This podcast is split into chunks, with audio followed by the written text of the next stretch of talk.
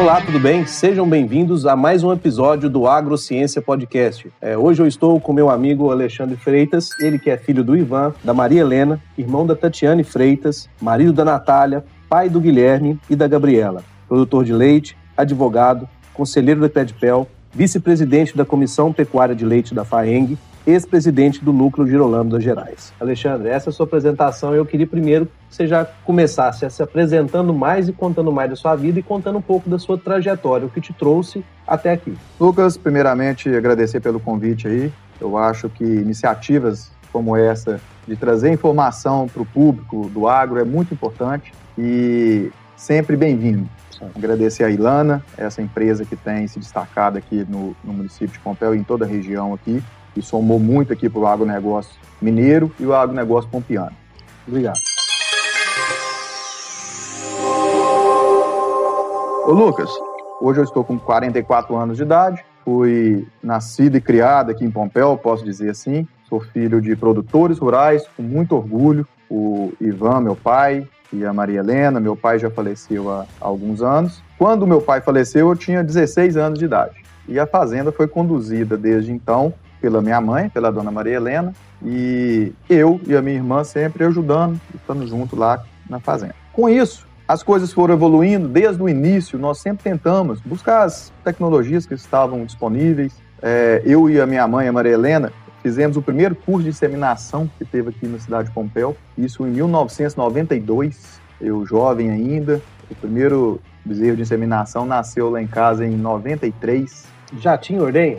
Não tinha ordenha mecânica, era, era ainda leite manual, extraído manualmente. E a gente depois fomos evoluindo para a ordenha mecânica, para o tanque de expansão. E nessa época também, desse curso de inseminação, nós também fomos pioneiros aqui na parte de piquete rotacionado, aqui em Pompéu, onde que tinha subdivisões de pasto, que hoje é muito comum, mas na época era uma novidade. E desde então a gente sempre tentando buscar as novidades. É, me parece que mesmo antes do seu retorno, a Fazenda Olhos d'Água e a sua mãe já exerciam um papel de, muito, de muita relevância no nosso município e ela já fazia bons trabalhos, né? muito entusiasmada. Que você falou que você tem 44 anos de idade, mas você me contou mais cedo que a Fazenda já tem, tinha 45 anos de produção ininterrupta de leite. Então, a sua mãe com certeza tem um papel fantástico e primordial nessa, nesse trabalho das olhos d'água aí, né? Sem dúvida. A, a dona Maria Helena, como a gente chama carinhosamente, é uma mulher pompiana, guerreira, que sempre esteve à frente da fazenda. E, como você lembrou, tem 45 anos que a gente produz leite lá na fazenda. E esse crédito é para ela, sem dúvida nenhuma. Ela nunca deixou, ela sempre dizia que a fazenda tinha que produzir leite, porque a fazenda sem leite era uma fazenda sem vida. Então, você citou essa parte do retorno, por quê? Vou contar um pouco aqui pro pessoal. Quando meu pai faleceu, eu tinha 16 anos de idade, a minha irmã 19 e a minha mãe continuou o negócio da fazenda. E eu tive a oportunidade de me formar, eu fiz advocacia e fui trabalhar em Brasília. Eu tinha parentes lá em Brasília, fui trabalhar em Brasília, eu fiz um processo seletivo lá na UNB, que é a Universidade Federal lá de Brasília, e fui trabalhar na área de concurso público. E fiquei 13 anos fora de, de Pompéu. Desses 13 anos, fiquei 8 anos em Brasília e, com a distância, minha mãe ficou é, tomando conta da fazenda praticamente sozinha. A minha irmã, também advogada, morava em Belo Horizonte. Nesse período, eu tentando acompanhar a fazenda de com uma certa distância, mas nunca me desliguei da fazenda. Exerci advocacia com muito orgulho, eu sou advogado, exerço ainda essa bela profissão, tive a oportunidade de me aprimorar, de fazer pós-graduação, de ocupar é, interessantes cargos na advocacia, mas sempre com foco da fazenda. A fazenda, eu saí da fazenda, mas a fazenda não saiu de mim. Ficou você ainda. Né? É, sempre é, vi isso na, na prática. Quando chegou em 2013, eu já casado com a Natália, a gente queria constituir família e o que, que aconteceu? Nós resolvemos vir para Pompeu. Quando você retornou para a propriedade, é, qual foi a situação que você encontrou é, ao chegar na fazenda? É, eu encontrei uma fazenda ainda produzindo leite. A gente tinha é, optado por, por, usar touros de repasse da raça Brahma para fazer bezerros é, para comércio. Então, tinha a produção na época, em 2013, era de 480 litros de leite. Nas vacas, algumas vacas que ainda vinham do rebanho leiteiro, mas a minha reposição estava muito prejudicada, porque eu tinha, eu tinha vacas boas na fazenda, mas já não tinha as crias. E foi uma coisa que a gente fez pensando em, na lucratividade do gado de corte e diminuir é, o volume de serviço na época para minha mãe. Com isso, o que é que nós fizemos?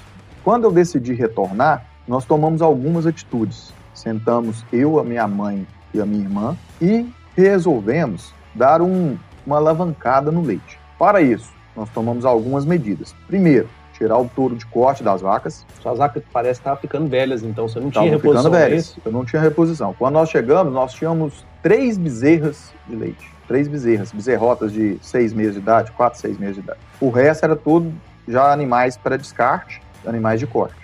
Da, com sangue brama que vocês vendiam após desmama. A gente vendia após desmama e fazia, é, o pessoal utilizava elas para receptora de embrião, que já começou na época a, a, a ser uma realidade. E aí, tiramos o touro, o touro de corte, primeira atitude. Ao mesmo tempo, nós procuramos, foi até na feira aqui na Super Leite de 2013, nós procuramos um apoio da assistência técnica. Nós fomos atrás do Educampo, que é um programa do Senar que dá uma assistência técnica para as fazendas. Então, foi uma meta que nós colocamos, o quê? Pegar uma assistência técnica que nos ajudasse a gerir essa fazenda de forma profissional. Foi até curioso que quando nós definimos, eu conversei com o Gabriel, o Gabriel Renault de Oliveira, que foi nosso primeiro técnico lá do Educampo, comentando com ele, falei, Gabriel, nós vamos fazer exatamente o que você nos orientar. Só que se em cinco anos não tivermos os resultados que a gente espera, eu vou chegar a uma constatação de que leite não é um bom negócio e realmente a gente tentou, mas nós vamos encerrar o negócio. E aí, Lucas, o que, que aconteceu? É, ele aceitou o desafio e falou: em cinco anos nós vamos sentar e nós vamos reavaliar. Passaram-se esses cinco anos e nós chegamos a uma situação interessante na fazenda. A fazenda já tinha evoluído muito, mas não dava para parar mais. Porque a evolução que a gente viu que a Fazenda teve nesses cinco anos foi tão interessante que nós vimos que era uma atividade que poderia nos dar muito mais do que ela tinha dado em cinco anos. Hoje nós estamos completando aí 10 anos dessa nova fase, vamos dizer assim, e realmente a fazenda demanda tempo, a gente tem que ter paciência, perseverança, continuar no negócio, independente das fases do negócio, porque nós vamos pegar fases ruins, fases boas, mas a gente não pode desanimar. Eu gostei então... muito que você falou sobre é, esse planejamento de cinco anos. Mostra para todo mundo, para o produtor, que às vezes é muito ansioso em fazer um investimento e querer o retorno do capital de forma imediata. E, e vocês mostraram um entendimento muito grande do negócio, vocês deram esse prazo de cinco anos. Independente, porque tem ano ruim, né? Tem ano ruim, tem um outro ano melhor. E avalia-se o um negócio, às vezes, são por ciclos, né? E vocês estão de parabéns por já ter tido essa leitura é, logo aí no início, né?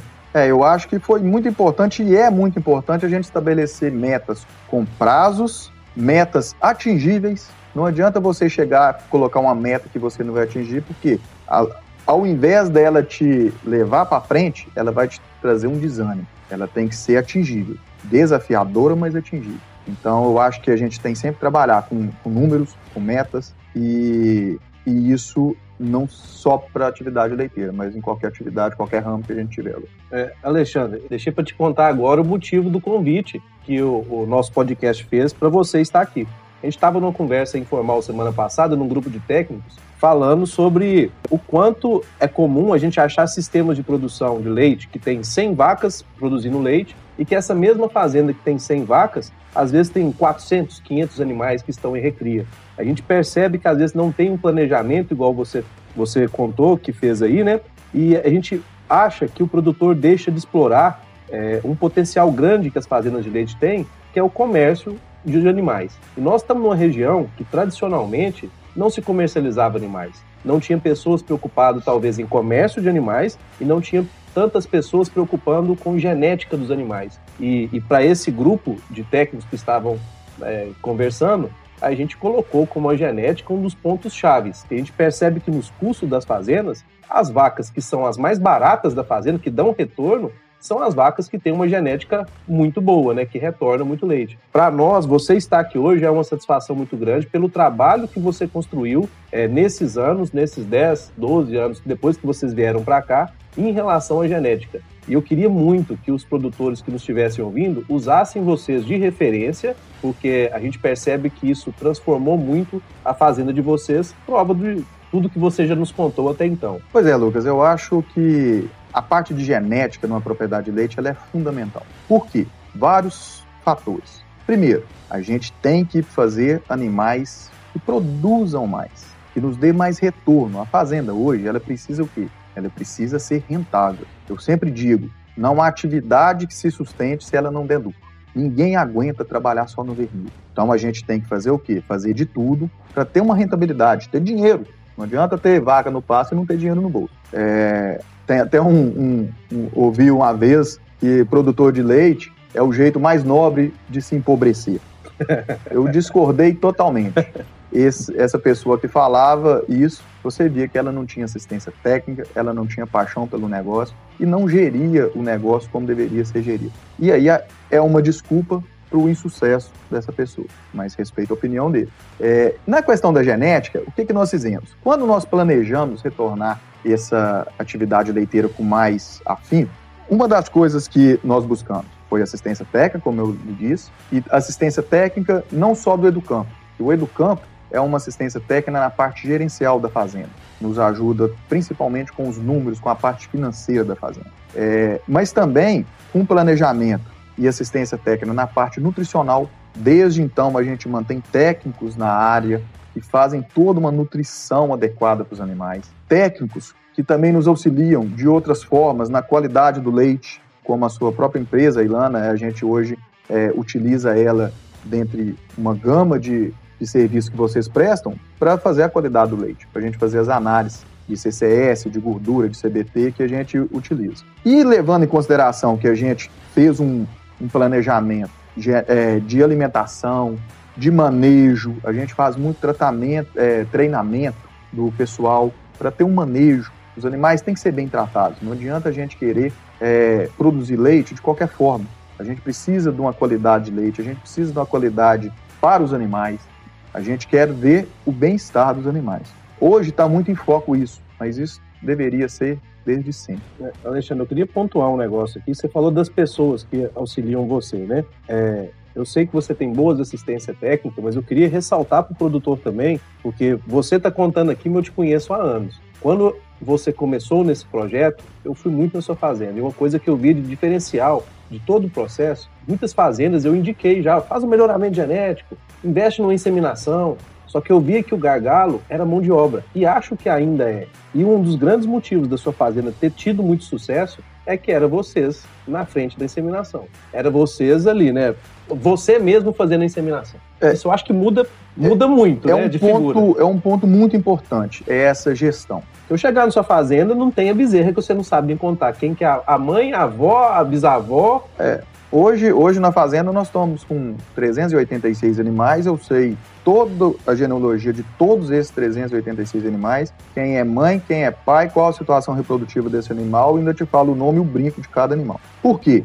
Se eu estou nesse negócio, eu tenho que ser bom nesse negócio. E da mesma forma, se você chegar e conversar com a minha irmã, com a, com a Tati, que a gente chama Tati, a Tatiana, que faz a gestão dos números, as compras, e a parte de nutrição, junto com o meu cunhado Alexandre, eles vão te falar quanto custa cada vaca por dia, quanto custa cada centavo que tem de despesa na fazenda, com planilhas bem detalhadas e os números na mão. Isso aí hoje eu acho que não tem como você, repito, não só para o negócio leite, o negócio leite também. Só que isso é uma ênfase que a gente dá no negócio leite, porque o negócio leite ele é tido como um segmento que não precisa de tecnologia, que não precisa, era só ir ali tirar o leite e entregar. Isso está mudando e com uma velocidade muito grande e não tem como a gente pensar numa atividade leiteira hoje sem esses números.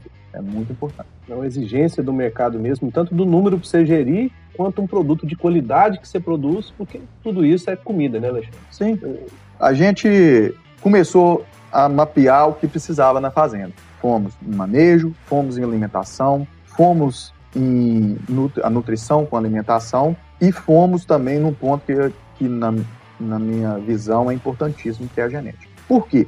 Eu sempre brinco, o animal que come uma silagem, ele é, pode ser bom ou pode ser ruim.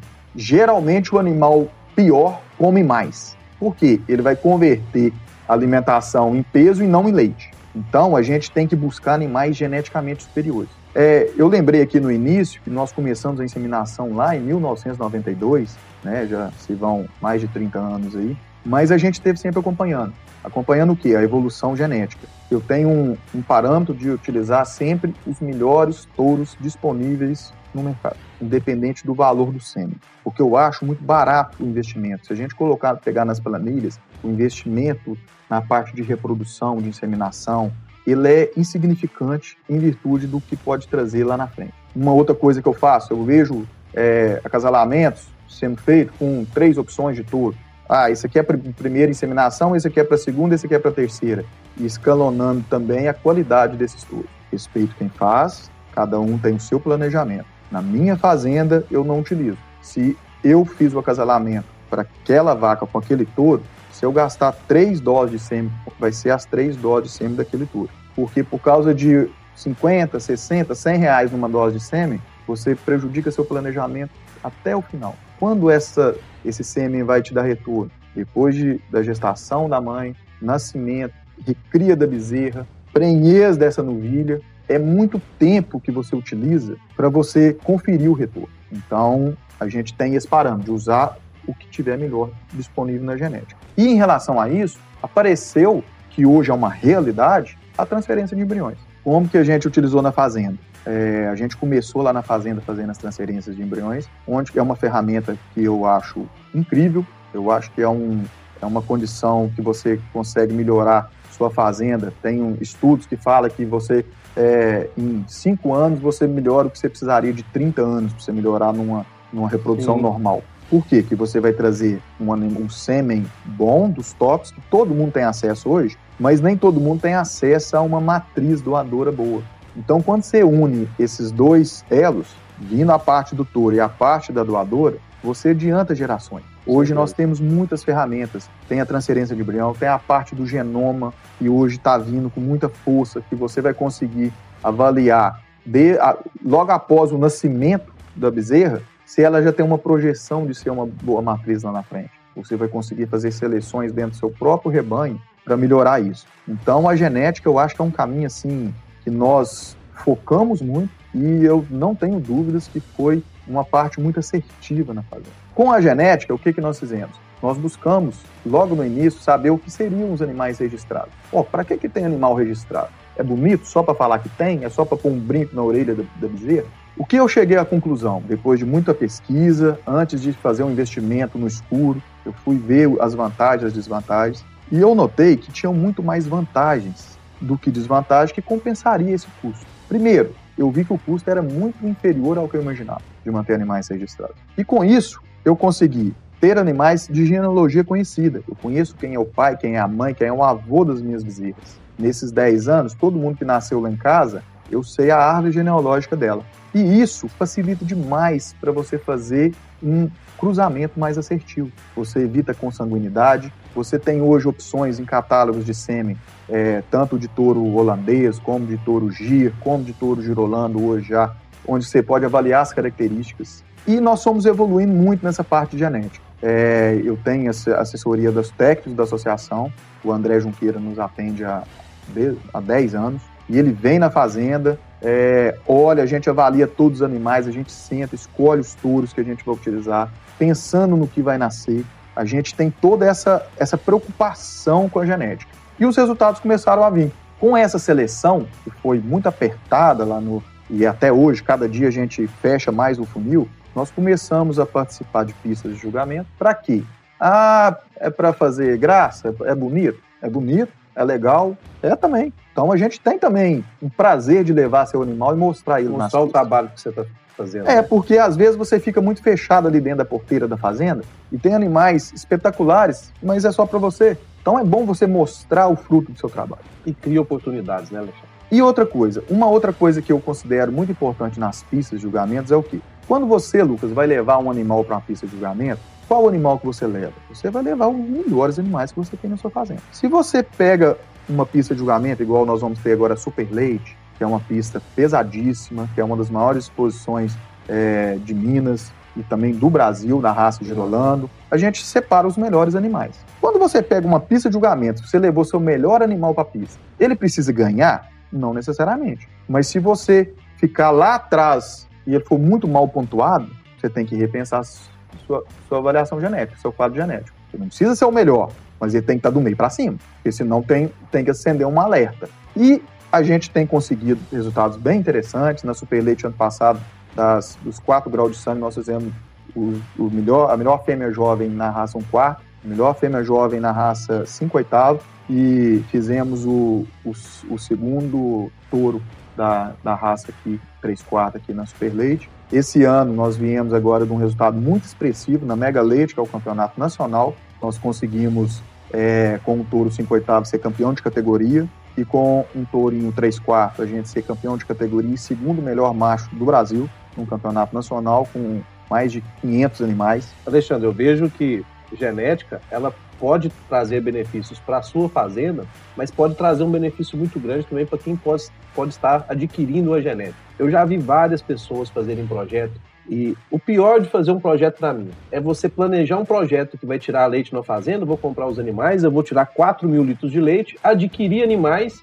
e eles dar 2,500. Isso é muito comum. Você planejar alguma coisa com pecuária de leite não conseguir atingir é por conta de genética mesmo, né? Uhum. E quando a gente trabalha com melhoramento genético e adquire de fazendas que tem uma genética, não dá erro, né? Esse é que é importante. Você adquiriu, comprou, às vezes pagou até um valor é, mais alto um pouco, mas você tem a garantia de produtividade, você tem garantia que vai deixar mais bezerras com, com um valor genético muito grande na sua fazenda. É, o que que acontece, Lucas? A genética, ela, ela não é 100%. A gente não pode garantir que uma bezerra seja tão boa ou melhor que a mãe, mas é o que a gente busca. Eu falo que o melhoramento genético a gente tem sempre aquela. tem que buscar que a bezerra, a filha da vaca, tem que ser melhor que ela, porque senão você, outro alerta que você tem que subir. E a genética, ela melhora em todos os segmentos. Ela melhora na produção de leite, que você consegue com os acasalamentos e fazendo uma genética mais apurada, direcionada ao seu perfil, uma produção de leite melhor e também uma qualidade de leite. Nós fomos já premiados algumas vezes é, com prêmios de qualidade de leite, já recebemos um prêmio da DSM Tortuga, que foi a qualidade de leite começa aqui, foi um, um diferencial da nossa fazenda. A partir dali nós começamos a, a ver que realmente a gente tinha que buscar qualidade de leite. E a gente vem há três anos sendo premiado pela Girolando, é, no último ranking de todas as pesagens de leite da associação, com mais de 300, acho que são 358 rebanhos nós ficamos há três anos entre os três primeiros em qualidade de leite. Então, nós viemos ano passado com o primeiro de gordura nas fazendas de animais de 100 a 200 animais em lactação, que é a nossa categoria, em segundo de proteína, e esse ano nós ficamos em segundo de proteína, e a gente vem sempre buscando essa qualidade do leite também. O leite é um alimento, a gente não pode esquecer isso. A fazenda tem que ser lucrativa? Tem. A fazenda tem que dar é, valor para se manter? Tem, mas ela também está produzindo um leite, que é um alimento para alimentar as pessoas. Então, tem que focar na qualidade de leite. Não tem como a gente fugir disso. É, eu estava fazendo umas contas esses dias das fazendas que entregam muito sólidos de leite e das que entregam menos sólidos. As fazendas que entregam mais sólidos de leite, ela é capaz de entregar 15 a 20% mais de nutriente do que a outra fazenda. Exatamente. É outro leite não é o mesmo produto mais. Você, tá, você, você muda de figura as coisas, né? Então é fantástico esse trabalho aí. É, e a gente tem que, que pensar o seguinte: temos que produzir leite de qualidade. Os laticínios, que são os nossos compradores, eles a cada dia vão buscar mais leite de qualidade. Hoje o leite é pago, antigamente era pago por volume só. Eram levados nos latões e nas, nas caminhonetes. Na época do meu pai, lá a gente vinha com a caminhonete com a F1000 cheia de latão de 50 na carroceria e virava aqui na, na, na Copel o leite. Depois foi evoluindo e se exigiu os tanques de expansão. Esses tanques, com resfriamento, com termômetro, com agitador de leite, virou uma realidade que não tem mais volta. E depois as indústrias começaram a pagar por qualidade, que é a análise laboratorial que vocês também fazem. A gente é, faz o trabalho com a Girolando, a gente tem a pesagem de leite oficial com a Girolando, porque a gente tem uma certificação externa do nosso rebanho e isso nos coloca como vendedor de genética. Todos os animais, todas as vacas minhas têm um controle leiteiro oficial. A gente paga, a pessoa vem de fora para pesar o leite, tem todo um documento. Isso aí te dá uma credibilidade para genética, igual você está falando. A chance de você pegar um animal de uma genética confiável e você vê o trabalho, que tem todas as certificações, a chance de você ter uma fêmea, uma bezerra de melhor qualidade aumenta consideravelmente, tá, Bruno? Não, perfeito. Alexandre, muito se fala da gestão da porteira para dentro. O que, que você acha dessa afirmação? Lucas, essa, esse jargão, né, que a gente escuta muito, ah, que você tem que ser eficiente da porteira para dentro, eu acho que isso aí não tem como a gente fugir disso. Fazenda hoje, como eu disse no início, ela precisa ter gestão, ela precisa ter números, ela precisa de ser bem gerida, ela precisa de ter o dia a dia funcionando. Então, hoje a gente tem opção de vários cursos de aperfeiçoamento, tanto da mão de obra como de gestores. A gente precisa desses números. Mas eu gostaria de acrescentar um, um outro ponto. Por que não da porteira para fora também? O produtor escuta muito, você tem que ser muito eficiente da porteira para dentro. E o que a gente vê às vezes na prática é que muitos são eficientes da porteira para dentro, mas às vezes isso não basta. Hoje a gente está trabalhando é, numa situação de país, de mundo globalizado. O produtor, ele tem que sair da fazenda também. Abandonar a fazenda, não. Ele consegue fazer a gestão da porteira para dentro, mas ele tem que estar tá por dentro também do que está acontecendo da porteira para fora. O produtor hoje ele tem que participar mais, ele tem que ser mais unido, ele precisa muito dessa interação com os outros produtores. Tem um ditado que fala que é melhor andar todo do que ficar à toa. Eu acho muito interessante. No nosso caso lá, a gente sempre tenta buscar isso. A gente participa de eventos, participa de exposições, a gente participa de congressos, é, eu, particularmente, eu estou lá na Comissão de Pecuária de Leite da FAENG. A gente tenta o quê? Ficar por dentro de assuntos de comércio, assuntos internacionais. O mercado de leite hoje é um mercado muito complexo. E se o produtor não estiver lá para defender, quem vai defender o produtor? Nós vimos, e é uma realidade, que os outros setores são muito é, bem organizados. Você pega, por exemplo, os laticínios. Os laticínios, eles conversam entre si. Isso está errado? Não, eles estão certos. Eles têm o segmento deles.